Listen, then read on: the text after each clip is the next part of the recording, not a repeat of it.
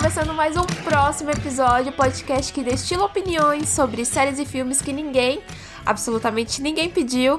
Aqui quem vos fala é a Isa e você pode encontrar o próximo episódio podcast em todas as redes sociais. Estamos em todas elas como arroba próximo episódio. Então nos sigam lá, comente se vocês estiver ouvindo este programa. Este programa que antes tarde do que mais tarde iremos falar sobre Headstopper. Ai meu Deus, eu já estou sorrindo aqui. série original Netflix, série de romance, série que conquistou românticos e não românticos também. E que aqui está para abrir esse mês de junho, esse mês de junho cheio de orgulho. Assim, cara, eu já tenho que falar para vocês. Eu ia fazer outro tipo de programa, tava no meu cronograma anual desde janeiro, outro tipo de programa, outro tipo. Mas daí Headstopper entrou aí na minha vida, mexeu comigo. Impossível não mexer com a gente, essa é a verdade, né? Mas eu vou fazer o quê? Eu vou ser esperta. Eu vou ser esperta e eu vou pegar metade do planejamento de um programa que tava pronto. Porque não, aqui a gente reaproveita ideias. A gente reaproveita ideias, não vou jogar nada fora. Vou usar aqui para minha introdução, uma introdução rápida, né? Eu faço introduções rápidas quando eu estou sozinha. Tentarei não me alongar Vamos ver se eu consigo. Vamos ver se eu consigo. Mas aí, séries com temáticas LGBTQIA, que possuem finais felizes. É um pouco difícil, eu sei. Recapitular isso pode ser difícil, você já pode estar tá gritando aí: não existe, Isabela, não existe, sério assim. É, eu sei, a gente tá muito mais acostumado com o drama queer, né? E com pequenas migalhas de felicidade. É, você não tá errado em falar isso, temos pouquíssimas para apontar. Mas eu quero apontar mesmo assim. Eu quero apontar porque eu quero apontar coisas que colocaram sorrisos no meu rosto mais vezes colocaram lágrimas. é isso, eu quero. Vamos, vamos focar na felicidade. Vamos focar aí. Headstopper trouxe esse sentimento para mim. trouxe de verdade. Então eu quero começar aqui falando já de uma clássica maravilhosa. Will and Grace. Eu já falei sobre Will and Grace aqui. Eu não lembro qual programa. Ou eu não lembro se foi um programa, se foi numa live. Eu, na verdade, não me lembro mesmo. Mas Will and Grace é aí uma série de comédia maravilhosa. Neste momento, ela não está disponível em nenhum lugar. Quando eu assisti, ela estava disponível na Prime Video. Sei que não tá mais. Mas vale a pena dar uma caçada. Essa juro que vale a pena, porque é aquele, aquela típica série de amigos na cidade de Nova York com um grande adendo que Will é um homem gay incrível. Assim, é um, é um, um show de comédia, gente sem erros, aquela, sem erros com coisas que envelhecem mal. Sim, mas é produto de uma época, assim, equivale ao que era realmente revolucionário para aquele momento na indústria e ainda assim vale muito a pena, gosto muito. A outra que eu quero falar aqui temos também The Air World, The New Generation. Cara, eu não acredito que eu consegui falar The Well. The, olha, já não consigo falar mais, nem vou tentar. Porque eu sempre acho muito difícil falar The L-World. Eu acho muito difícil, eu acho muito difícil falar o nome da série. É, mas aí temos uma nova geração, geração Q, que sim, aí deu destaque, né? A antiga série deu destaque aí para mulheres e ela volta, acaba retornando aí com as suas protagonistas principais. Assim, só que me interessa é Alice, essa é a verdade. Mas temos mais diversidade coisa extremamente importante, amém, porque realmente temporadas anteriores probleminhas tínhamos ali, mas ela traz um frescor, sabe? Ela traz um frescor, ela traz experiências novas, novos tipos de amor, sexo livre, assim, tudo isso no contraste de Los Angeles. Amo, gente, amo, amo tudo para mim, tudo para mim. Outra indicação, Special. Assim, eu fiquei muito na dúvida se eu trazia Looking ou se eu trazia Crônica de São Francisco. E a verdade é que Crônica de São Francisco não me fez sorrir tanto assim. Tipo, achei ela boa, né? Mas não me fez assim, nossa, estou sorrindo porque estou muito feliz. E Looking, eu acho que eu chorei um pouco mais do que eu sorri. Mas eu acho maravilhosa também. Então eu tô tentando colocar na balança. Aquilo que é mais dramédia mesmo, né? É meio que isso. Mas Special, Special é só sorriso. Special é especial. é, ai, gente, me deixa com os trocadilhos. Hoje eu posso, tá? Assim, é, é, eu adoro. Eu sei que é uma série que, infelizmente, curtíssima. Ela já é série curta por si só, porque ela só tem 30 minutos ali, mas Netflix, assim, odeia os LGBTs, brincadeira, é brincadeira. Netflix aí só fez duas temporadas aí da série, então, mas vale a pena, a gente, a gente acompanha a vida do Ryan, que é um jovem com paralisia cerebral, e ele tem esse momento de cartaz, de vou deixar isolamento, inseguranças de lado e vou viver, e vou viver sendo um um gay maravilhoso. A gente é tudo. Assistam, assistam. E não menos importante, a minha última é uma série nacional. Eu acho que vocês conhecem. Eu acho que sim, porque quando ela saiu, ela fez um grande bom. Bom, não talvez dentro da minha bolha. Todos nós. Eu acho que ela é para mim o típico cenário da bolha paulistana, assim, de verdade. Ela é muito isso. A gente acompanha a história ali de três amigos é, na cidade de São Paulo, experiências e tal. E até os momentos que elas são um pouquinho mais pesados, eu dou uma risada porque eu penso assim, cara, isso é muito paulista. eu dou uma risada, de verdade, eu dou uma risada. Identificação Identificação, é isso que eu quero dizer. Identificação. Vale a pena. Assim, eu não quero pontuar mais porque eu não quero que essa introdução fique longa. E se eu fosse pontuar mais dentro de comédias, talvez, para te fazer mais rir aí, né? Rir ou te fazer sorrir, eu acho que a gente teria que ir quase para um lado de realities, tipo RuPaul ou Legendary, que acabou de voltar sua temporada nova, né? Mas eu quero falar aqui que eu queria muito outros tipos de felicidade em outros cenários, porque eu apontei basicamente comédias ou dramédias e assim, eu espero que futuramente a gente possa assistir mais. Eu juro que eu vou ver até aquela cafonice da Netflix lá das lésbicas vampira. Eu acho que é isso, né? É Primeira Morte que chama. Eu vou ver, gente. Eu, com certeza eu vou ver aquilo, né? Adolescente, é adolescente, eu não tô enganada também. Então, com certeza eu vou ver isso porque a gente precisa. A gente merece. Um tempo atrás eu tava até conversando disso com uma amiga, né? Ela tava falando quando ela tava um pouco saturado de alguns tipos de representação e tal. E como talvez a gente não precise mais tanto, né? E eu rebati ela. E eu já tô até rebatendo aqui, talvez, você que esteja pensando que temos produções já demais, já estamos basicamente incluídos aí. Não, gente, a gente precisa de mais cenários, sim. A gente precisa de mais cenários de estranheza, de confiança, de inspiração, de satisfação. Talvez um dia seja suficiente para a gente se sustentar sem mais dúvidas, sem mais buscas por validações, sem se achar insuficiente.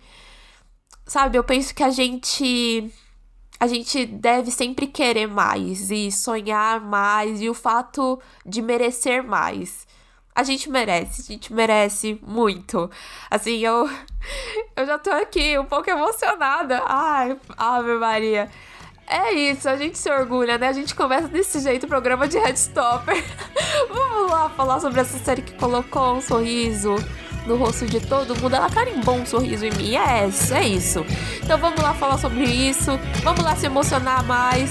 Vamos lá, vamos ser orgulhosos. Vamos, vamos começar esse programa.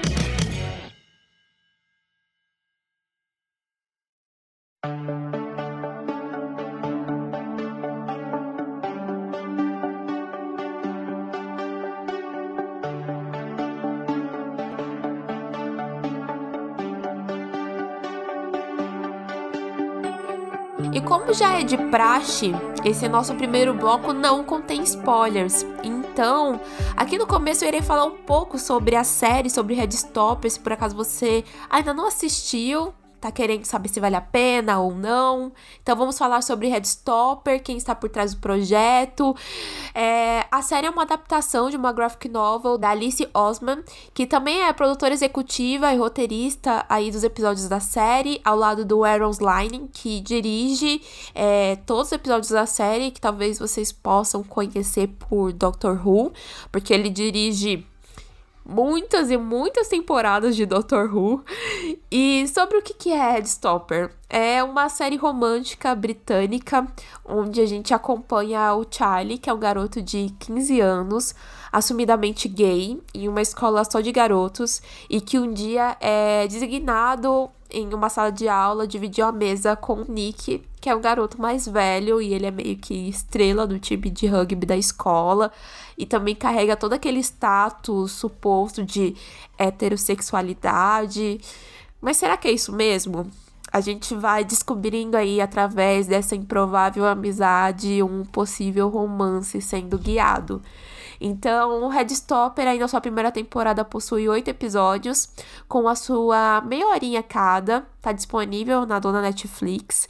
E assim, ler essa sinopse já já colocou um sorriso no meu rosto, né? É isso, porque ela pode soar mais clichê possível de histórias teens, mas nada com envolvimento de Olivia Colman vai ser comum, gente.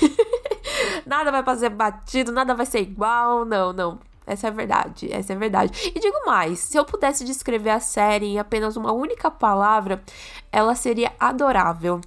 Assim, é o que eu posso justificar até todo o meu entusiasmo para falar dela. Ela já foi citada nesse podcast, né? Não neste, né? Em outro podcast, em outro programa, que a gente fez sobre séries adaptadas de livro. Menino Eric trouxe essa indicação aqui antes dela ser lançada. Tipo, a gente fez a gravação, acho que uns 15 ou 20 dias antes dela ser lançada. E eu assisti a série, mas não só a série, né? Eu também comprei os livros, comprei as graphic novels. Sim, eu entrei de cabeça no mundinho Redstopper, é isso. E eu não quero nunca mais sair dele. eu acredito que ninguém mais vai querer sair, né? Redstopper é aquele tipo de história que ela transcende o público-alvo demográfico jovem. É tudo isso com uma doçura tão calorosa que faz a gente querer até sobreviver de novo ao ensino médio para entrar nessa fantasia que é simplesmente uma história de amor irresistível. Ai, gente, eu tô muito encantada, sabe? Tem fatores aqui que eu já gostaria até de destacar nesse primeiro bloco que faz com que a história seja eficaz, sabe? Talvez o mais importante traz o apelo da história para ela é sem dúvida o elenco de personagens principais.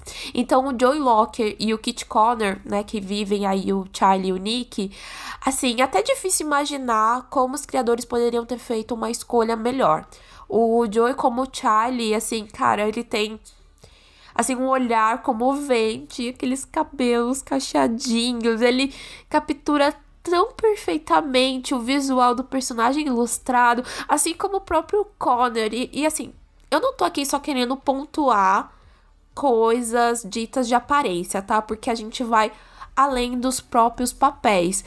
Porque é tudo prazeroso, é envolvente, essa segurança e tranquilidade que muitas vezes é difícil encontrar para pessoas, né, dentro da comunidade LGBT, né, pessoas queer, é, especialmente quando a gente está falando sobre nossas primeiras inclusões aí para se assumir, é, assim, eu, eu acho que é admirável o que a série faz. Eu acho, eu acho não, eu tenho certeza disso. E ela não tenta emular um falso holofote no lado escuro de um nada, sabe? Na verdade, a gente tá assistindo algo bem aspiracional de algo que deveria ser um dia comum na vida desses personagens. Então aqui a gente tem uma experiência romântica de um colegial gay. Não é algo significativamente mais traumático do que uma experiência romântica de um colegial normal. Pode não ser realista, mas talvez vale a pena questionar o quanto é reveladora ou realista qualquer série teen que a gente tem hoje em dia feita por pessoas adultas, né? O quanto é realista realmente isso que a gente já tem. A gente, falar de Headstopper é assim, encher meu coração, sabe? É encher a minha voz para falar sobre essa série. Eu tô com um sorrisão no rosto. Eu acho que ele vai se estender por um bom tempo, pelo menos até o final desse programa vai, porque toda vez que eu penso em Headstopper eu já fico assim, emotiva e feliz e sorridente. Então, eu tenho muito mais para falar, é claro que eu tenho. Eu sempre tenho mais que falar. então vamos pra parte com os spoilers, porque realmente eu acho que eu não tenho mais nada aqui para poder pontuar sem spoilers. Eu quero falar muito mais com spoilers. Então, vamos lá, bora continuar. Então, se você já assistiu a série, você continua com a gente. Mas se você também não se incomoda com spoilers, então bora lá continuar nossa conversa. Bora lá falar de Headstopper. Vamos lá continuar.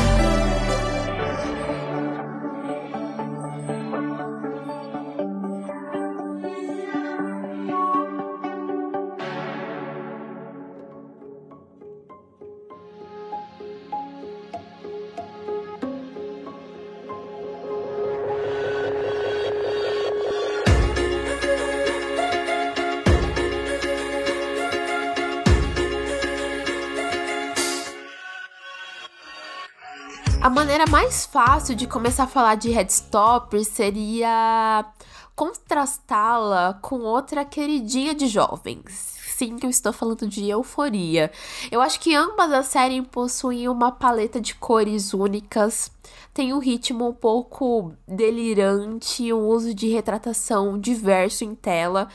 Porém, temos um contraponto intuitivo, assim, enquanto euforia foca seu interesse pelas emoções adolescentes, dependendo de um niilismo que às vezes pode ser ou não exagerado, eu acho que Headstopper se inclina para serenidade, sabe? Ela constrói uma história de amadurecimento entre doçura e vulnerabilidade. E eu não digo isso de um sentido pejorativo, o tom de Headstopper é, na verdade, muito viciante. Tem uma busca por sinceridade que eu já disse no início, mas eu admiro muito.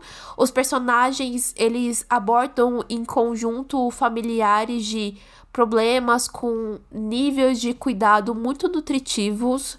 É, eles acabam também abandonando a crueldade pela curiosidade, a inquietação pela paciência.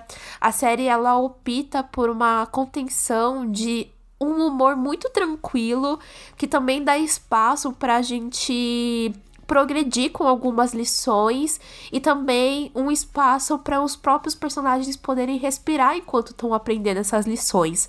E assim, é uma experiência visual muito discreta que permaneceu comigo assim durante um bom tempo, assim, depois que os créditos finais do último episódio surgiram e acabaram. E assim, tem motivos especiais para isso. Um deles, como eu já disse naquela parte, tem spoilers, são os personagens que novamente para mim saíram da página do graphic novel, gente. Não é possível.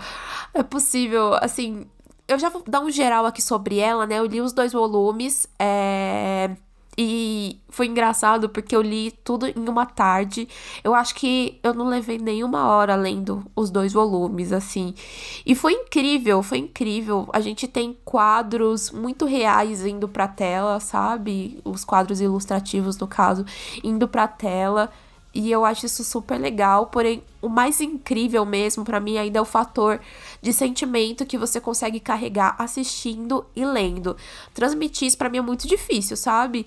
Não porque é, eu acho que é impossível você sentir emoções lendo alguma coisa, não é isso. Na verdade, é quando você já conhece uma história, você poder sentir a mesma coisa de uma forma diferente. Então eu senti a mesma coisa quando eu tava assistindo para quando eu fui ler.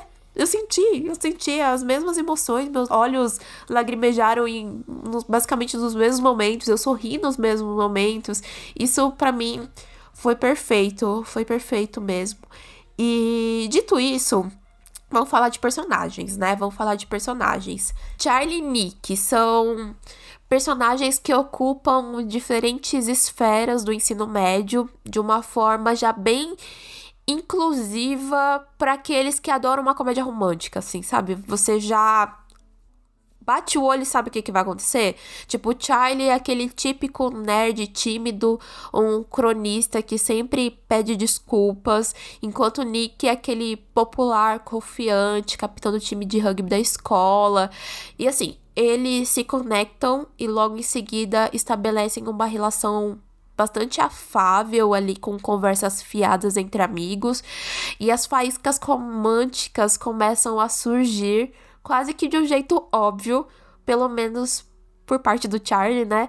O Nick, por outro lado, acaba sendo um pouco mais lento de entender.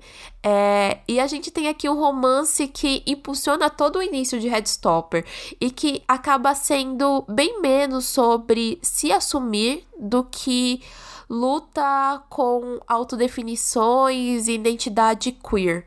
O Nick, ele não entende de início a sua atração pelo Charlie e vê ele experimentando essa primeira crise, essa relutância que é bastante compreensível, mas não é doloroso. A exploração que ele tem ali enquanto a sua própria identidade acontece no escuro do quarto dele, em uma pesquisa no Google com uma pergunta de sou gay e mais tarde como saber se sou bissexual. Eu, eu aprecio muito como a série respeita esses momentos, sabe? Os envolve perfeitamente depois em uma conversa ali do Charlie com o Nick sobre a sua própria sexualidade. Ele vai armando com informações um Charlie um pouco diferente do que ele aparenta no começo que já nunca teve vergonha de ser quem ele é, mas ele também não se torna uma enciclopédia queer pro novato.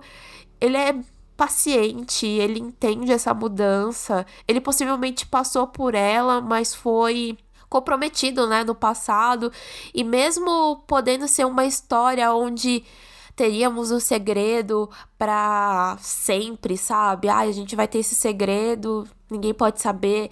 Headstopper ele não utiliza essa narrativa batida, sabe? Para engajar o público por migalhas de ternura. Não, isso não acontece. E assim, para ser sincera, eu tive um pouco de medo no desenrolar, principalmente no início, né, quando você tá ainda se familiarizando, mas totalmente já apegado a todos esses personagens. A gente tem tantas outras histórias de atletas populares que nutrem sentimentos por garotos gays mais afeminados e tudo isso explode, tornando algo mais agressor. Assim, tantas histórias são assim. Eu lembro de Queer as Folk, Glee, assim também. E esse padrão, ele, ele não é apenas endêmico, sabe? É, é, entre retratos de pessoas queers na tela, ela se infiltra em suposições sobre homofobia internalizada na vida real. Sempre que a gente especula sobre políticos homofóbicos é, estarem realmente rustidos e que eles vão ser apanhados em algum momento, a gente tá jogando para isso, sabe? Além de ser um humor negro, esse arquétipo mantém uma estranheza ligada à vergonha, ao ódio, ao ódio de si mesma, ao sigilo e à eventualidade de uma revelação dramática. Também afirma que, sei lá, frustrações sexuais reprimidas seguidas de uma conquista sexual chocante são pré-requisitos para sair do armário. E, cara, não são. E, assim, honestamente, eu acho que Headstopper tem um valor em reconhecer esse desafio de descoberta e aceitação, essa franqueza, assim, que não importa o quão pequena possa parecer, não é apenas um passo, é um passo na direção certa por si só e é uma conquista por si só só. Eu me lembro quando eu assisti pela primeira vez, porque assim, eu já assisti Headstopper duas vezes, eu tinha um medo gigante pelo Charlie, que depois aí do bullying e desse relacionamento super problemático com o Ben, né, dele ter que se esconder e tal, e do Ben, além não só esconder o relacionamento, ele ainda humilhava o Charlie. Eu tinha um medo disso se repetir. Então, a gente tem um efeito contrário aqui, né? Quando o Nick e o Charlie começam a se envolver romanticamente, a gente sabe dessa dificuldade na jornada, mas não é só sobre isso, a gente também tem esse medo pelo Nick. E o fato da sexualidade do Nick, assim, eles definirem de um jeito que não é um pit stop só pra o Nick ser um garoto gay, a gente tem uma bissexualidade recebendo sua própria definição e seus próprios holofotes, como sempre deveria ser, né? Porque bissexualidade na tela a gente pode contar às vezes no dedo de uma mão, no dedo de uma mão, na mão, e uma única mão. É, eu acho que aqui a gente já percebe como se sobressai, como essa série ela tá preocupada com mudança, sabe? Ela tem essa peculiaridade, esse peso, essa maneira de se destacar na mente desses adolescentes. É, ela investiga o tema a tornar mais emocionante de assistir. Todos nós já estivemos nesse lugar, sabe? Sufocados pela perspectiva de que vida a gente vai construir, o que, que a gente vai se tornar lá pra frente, essas definições a qual a gente acaba exprimindo, às vezes, essa identidade que a gente se compromete, às vezes, tão cedo, e que vai representar a gente em vários sentidos, mas como é que isso precisa ser moldado hoje em dia na televisão, sabe? Eu, eu não consigo não pensar em Headstopper ou não assistir, ou quando eu estava assistindo, não pensar em mim mesma, sabe? É, eu, eu lembro quanto eu procurei e hoje em dia eu procuro menos, né? Porque já sou pessoa mais velha. É, essa, esse fora de concentração, de ter apenas histórias de mágoa, sabe? De medo, ou de finais que me fizessem pensar que seria muito mais fácil eu não ser quem eu sou. Eu não precisava assim de lembretes constantes de que às vezes eu teria dificuldades para ser feliz e que teria muitas dificuldades para ser feliz. E olha que eu sinto que eu tive sorte em crescer em torno de muitos casais do mesmo sexo, muitas pessoas confiantes de ser quem elas são, é, com o entendimento muitas vezes de famílias que são de inúmeras formas.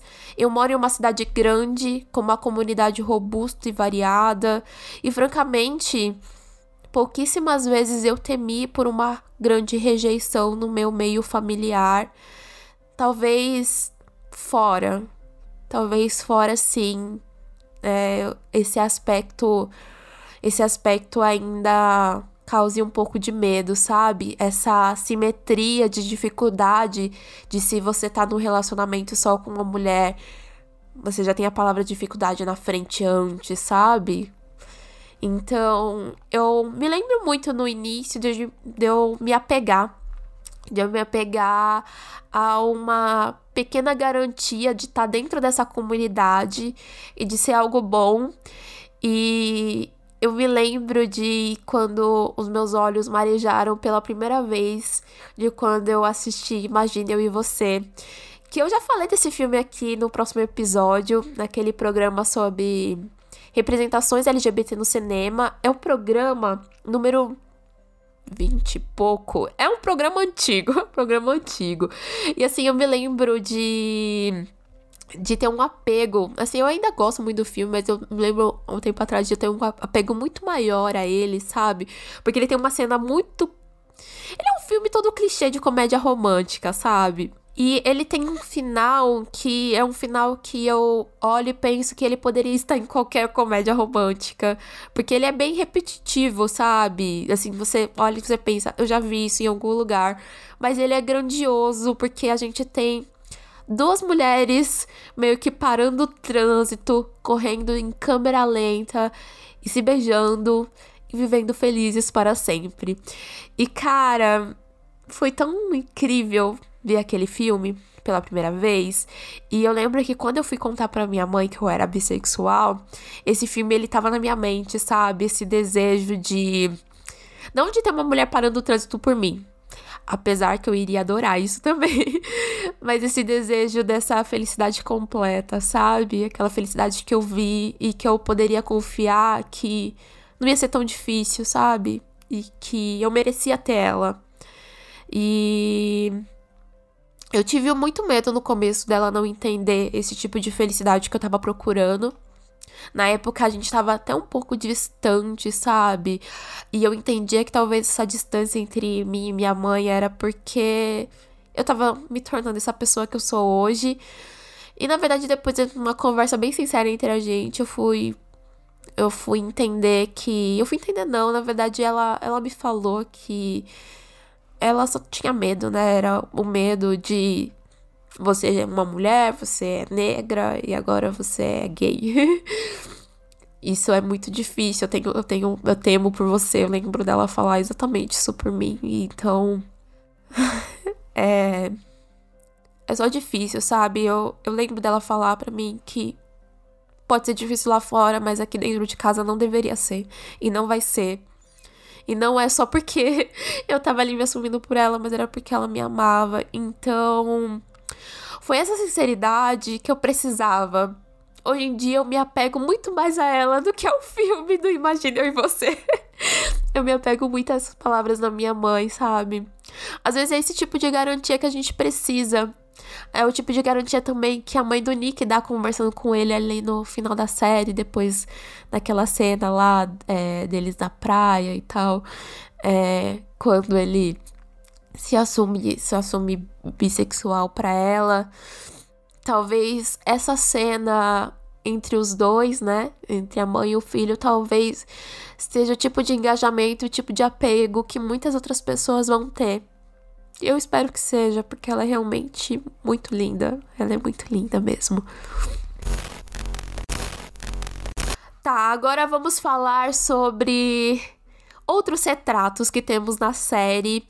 Por mais acertado que seja o retrato da jornada do Nick e do Charlie, eles não são os únicos personagens dentro dessa mistura, né? Há também a Ellie, que é uma garota trans que acaba de ser transferida para a escola vizinha, que é uma escola só de garotas, e que ela tá nervosa aí por essa aceitação desse novo ambiente. Também nessa escola a gente tem a Tara, que é uma vez aí ela compartilhou um beijo com o Nick quando ele, eles eram crianças, mas neste momento aí ela está vivendo o quê? De tornar o relacionamento dela público com a namorada, Darcy. A gente também o Isaac, que é amigo do Charlie, que tá sempre ali acompanhado de um bom livro e parece sempre entregar um apoio pro amigo sem precisar dizer nenhuma palavra. E finalmente a gente tem o Tal, que é esse amigo protetor e aliado de todos eles. E sei lá, embora ali a natureza dele leve a desconfiança do Nick, ele tem motivações para ser assim. A gente entende. Pelo menos agora eu entendo. Eu achei no início um saco.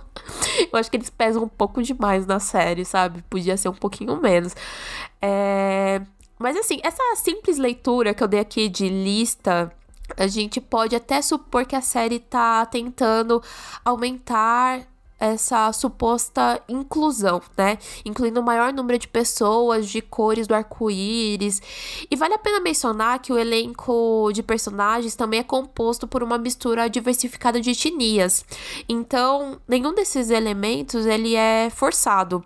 Aqueles que conhecem, né, uma vida além da própria série, sabe que certamente ver tantas pessoas LGBTQIA é, de cor, de mistura, de comunidades, isso tá longe de ser um exagero, isso é só um reflexo preciso do mundo real. Então, mesmo que não fosse o caso, a série ela afirma a sua sinceridade tratando cada um desses personagens e as suas histórias com as mesmas quantidades de gentileza que oferece na história do Nick e do Charlie.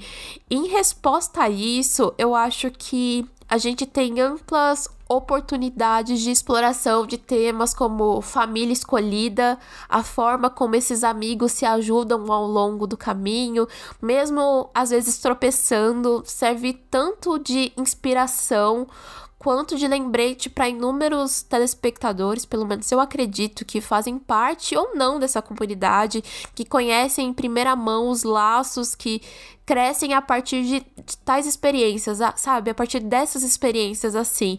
Tem esses laços familiares, reais também, pô, me toca muito. Eu já falei, né? Pô, falei tudo ali sobre a história da minha mãe, mas pô, ter Nick e Charlie terem pais que apoiam as suas vidas, sabe? É, é, é impossível até eu não tocar na presença da Tori, que é a personagem irmã ali do Charlie, que ela é uma personagem conveniente na medida certa e que eu queria muito ler o livro que é focado nela. Queria muito ler, eu li só a sinopse, eu fiquei bastante interessada.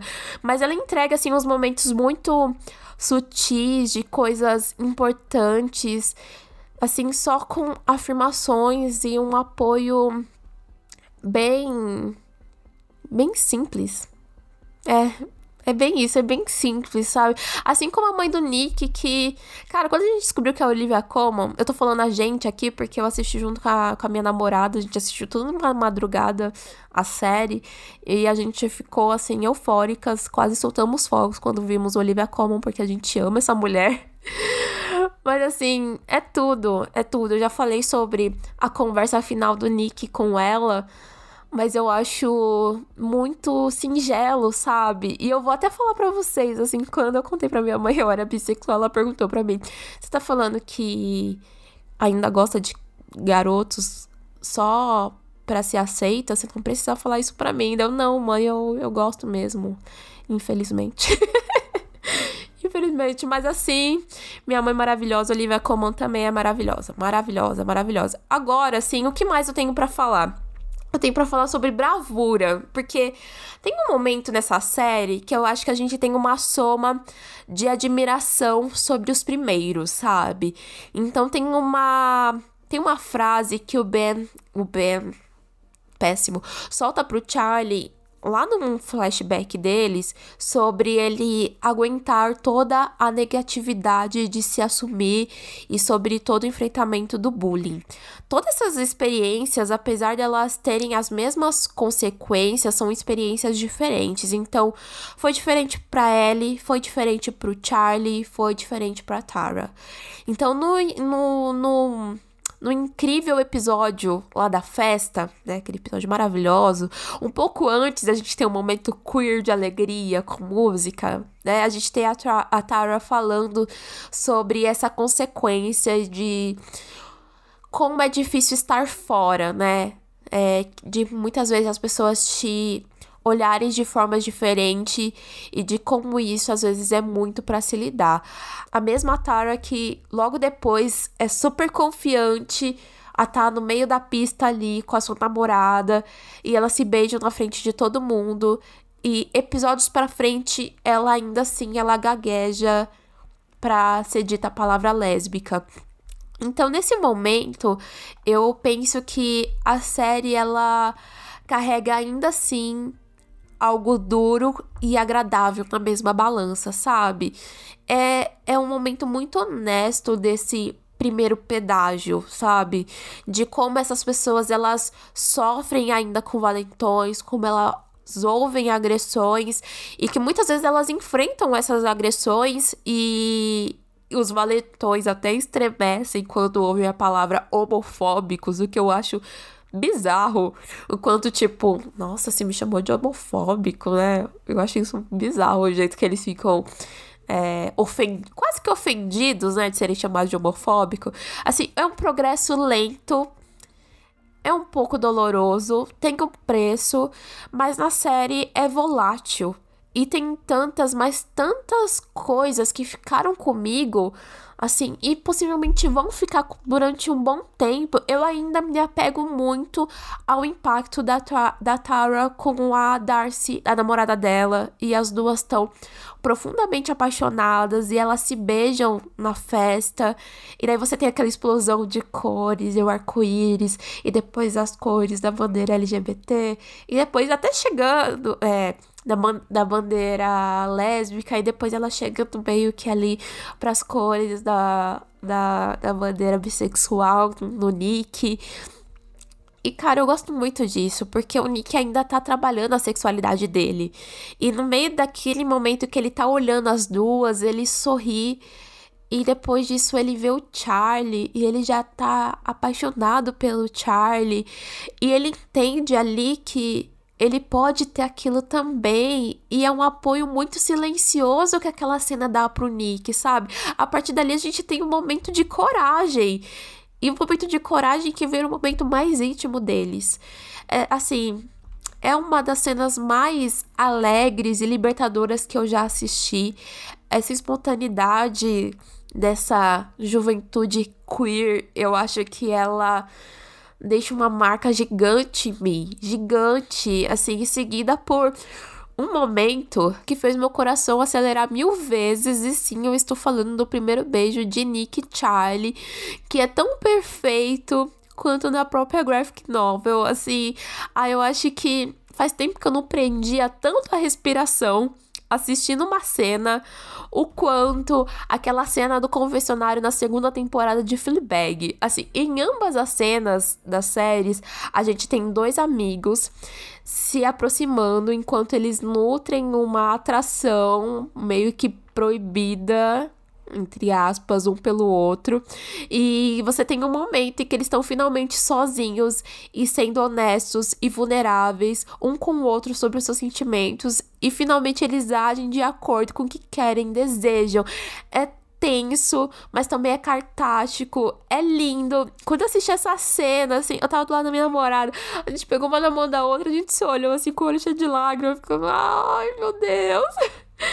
Ai, meu Deus. Na verdade, a gente ficou assim a, a série inteira. O tempo todo eu olhava pra cara da, da, dela, ela olhava pra minha cara e ficava. Oh.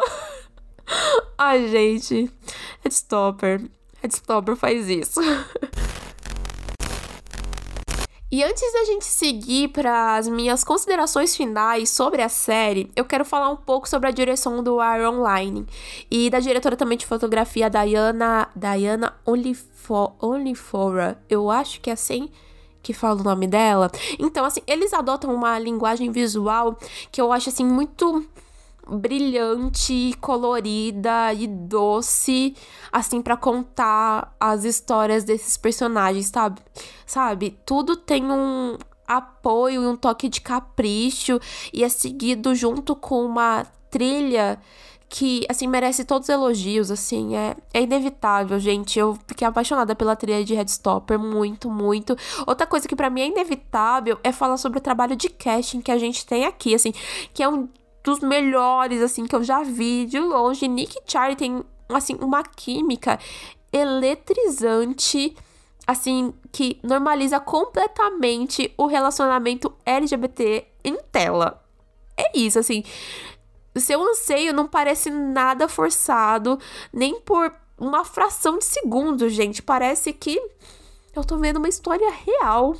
É isso, assim, a gente tá vendo sentimentos românticos extremamente reais, um pelo outro, e nada disso acaba sendo invalidado por um casal que fosse formado por um masculino ou feminino. Assim, você só acredita naquele amor.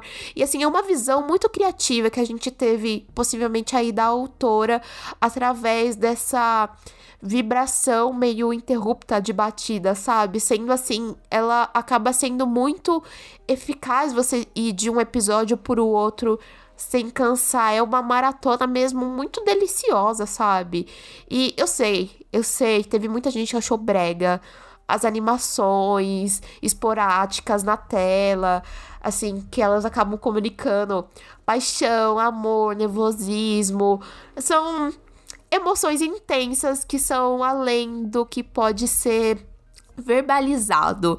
Então, para mim isso é muito bem colocado, gente. Para mim foda-se que é brega, o amor é brega, o amor é extremamente brega. Então, para mim, os elementos eles somam pra narrativa exatamente para isso, pra gente poder se conectar aos pensamentos não descritos por esses personagens. E, poxa, eu tenho certeza que você iria adorar pegar na mãozinha de alguém e sair faisquinha. Tenho certeza disso, eu ia adorar pegar na mão da minha namorada e sair faisquinha. É isso. Eu Eu queria mesmo, eu queria mesmo. E agora eu vou falar do arco final da série. Que assim, concluir a série, é... ela se conclui, na verdade, igualzinha ao volume 2 da graphic novel e ela entrega pra gente um equilíbrio muito ideal de felicidade para sempre. Eu sei que as próximas histórias elas já estão confirmadas e elas tendem a não terem uma camada tão grande de açúcar. Ai, gente, é por isso que eu nem li o volume 3 ainda. Mentira, não é por conta disso, não, é porque o preço tá caro. tá meio caro comprar o volume 3 e agora eu comprei, eu quero todos, eu quero todos, uh, eu não quero ler no e-book não, eu quero eu quero a edição física de capa dura maravilhosa. Mas eu quero o que também? Pensar que a energia vai estar lá em cima porque eu anseio por especular sobre os meus protagonistas favoritos de todos os tempos. Eu, mas ao mesmo tempo eu quero surpresas. Então, assim, ai, gente, pelo menos duas camadas de açúcar dá para manter. Dá pra manter, porque esse primeiro ano foi tão maravilhoso. Eu quero isso pro segundo, pro terceiro. Não sei mais quantas temporadas é possível de fazer de Headstopper. Não sei.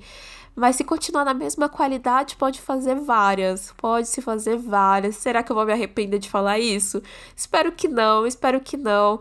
Mas eu vou, vou tentar ir ler o volume 3 antes de sair aí a, a nova temporada. Vamos ver se o preço cai em algum momento aí, porque eu quero o volume físico. É isso, vamos ver. Vamos ver agora, vamos pra nota notas, né? Notas de 0 a 5, minha nota para Headstopper. Cara, minha nota é obviamente 5. Obviamente. Hey, ah, Headstopper é, é incrível. É incrível. Eu sei que não é única. Eu sei disso, mas é incrível demais e eu fico até feliz ela não ser única. Única no espaço atual, de cenário jovem, totalmente diferente de anos atrás, que mostra que esse tipo de representação não é mais uma exceção, sabe? Ela vira regra. Então, assim, mesmo que seja uma história bem típica de ensino médio, de paixões e de emoções, eu espero que tenhamos mais e que Headstopper continue acompanhando aí, a gente continue acompanhando o Headstopper, né? E, cara, tá me dando um sentimento que é bem engraçado, sabe? Porque a última vez que eu conversei sobre Headstopper foi com um amigo. Eu não eu preciso falar isso, porque foi com um amigo e a gente teve um. No final da nossa conversa sobre a série, a gente teve um sentimento ali meio que. Melancolia, sabe? Uma sensação meio de tristeza. E a mesma sensação que eu tô tendo agora, concluindo esse podcast, concluindo esse programa. Assim, é evidente para pessoas na faixa etária aí de 20 tantos, 30 e poucos anos, 40 e poucos anos, que não estão mais na escola e vivem o conflito de eu não cresci com isso, eu queria muito ter tido essa oportunidade de olhar para um mundo que me incluía sem dor, sabe? Mas sabiamente, esse amigo me falou uma coisa muito incrível e que eu preciso dividir agora também, que a gente aceita. E a gente aceita porque tem muito para comemorar. E talvez a coisa maior que a gente tem para comemorar e de se orgulhar é que a nossa geração de agora tá fazendo programas que a gente queria ter assistido quando a gente era jovem. Então é isso, sabe? Eu acho que é isso que fica comigo. Eu espero que fique com você também. É, o nosso passado aí tá andando junto com esse presente, vai andar um pouco mais também com o futuro. E ainda bem, né? Ainda bem, porque é bom e é feliz. E é muito feliz. Ah, gente, eu espero muito mais temporadas de Headstopper e muitas outras séries como Headstopper. Meu Deus, eu estou extremamente engasgada. Ai, é isso, é isso. Não sei nem terminar esse programa. Headstopper Forever. Tudo pra mim. tudo pra mim essa série, tudo pra mim.